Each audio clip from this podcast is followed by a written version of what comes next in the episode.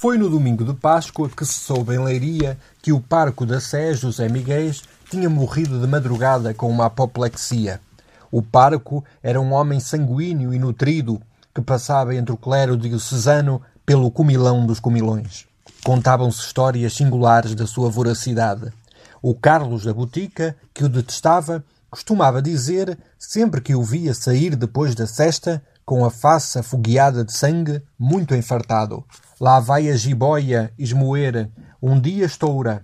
Com efeito, estourou, depois de uma ceia de peixe, à hora em que de fronte, na casa do doutor Godinho, que fazia anos, se polcava com alarido. Ninguém o lamentou, e foi pouca gente ao seu enterro. Em geral, não era estimado. Era um aldeão, tinha os modos e os pulsos de um cavador, a voz rouca, cabelos nos ouvidos, palavras muito rudes. Nunca fora querido das devotas.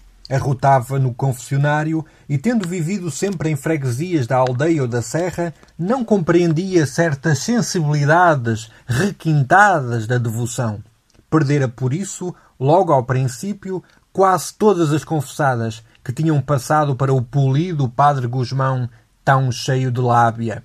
E quando as beatas que lhe eram fiéis lhe iam falar de escrúpulos de visões, José Miguel escandalizava-as, rosnando: Ora, história santinha, peça juízo a Deus, mais miolo na bola.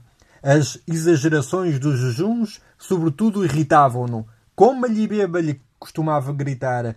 Coma-lhe beba-lhe, criatura. Era miguelista e os partidos liberais, as suas opiniões, os seus jornais, enchiam-no de uma cólera irracionável. Cacete! Cacete! exclamava, meneando o seu enorme guarda-sol vermelho.